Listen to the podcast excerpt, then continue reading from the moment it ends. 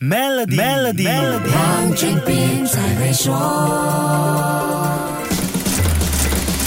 你好，我是黄俊斌。Disney 不再独家拥有 Mickey Mouse 版权，绝对是世界大事，也是在这个企业热衷拥有 IP 的时代里，一个参考意义很大的商业案例。这个跨时代和跨世代的卡通人物版权到期，对 Disney 的绝对代表意义肯定是会受影响。所有事情在 Disney 独家拥有版权的时代没有悬念，只要没有得到授权，擅自使用就是侵权行为。Mickey 的任何一个形象都一样。但现在最早版本的 Mickey Mouse 版权到期，全全世界都可以公开使用，这在某程度上会增加 Disney 维权工作的复杂度。只不过这个早期的版本应该没有什么人会想要用，因为它跟现在市场上活跃消费者所认知的 Mickey Mouse 形象是有落差的。什么意思呢？举个简单例子，一个商品上的米奇老鼠如果没有戴着白手套，不是穿着一双黄色的 oversize 鞋子，单单少了这两个特征，相信你心里会有一个 OS 告诉你不像、不喜欢，甚至会说这都不是 Mickey Mouse。这么一来，这个商品还会让你有购买的欲望吗？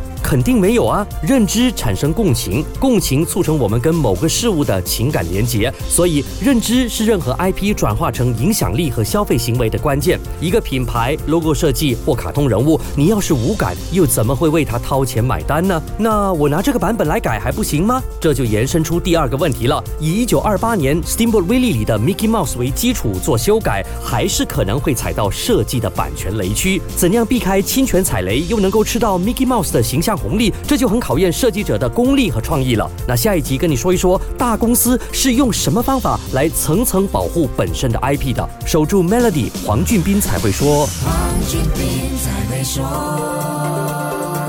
与 Maybank Premier 一起建立永续的财富及赢取一辆 Tesla。详情浏览 maybankpremierwealth.com/rewards，需符条规。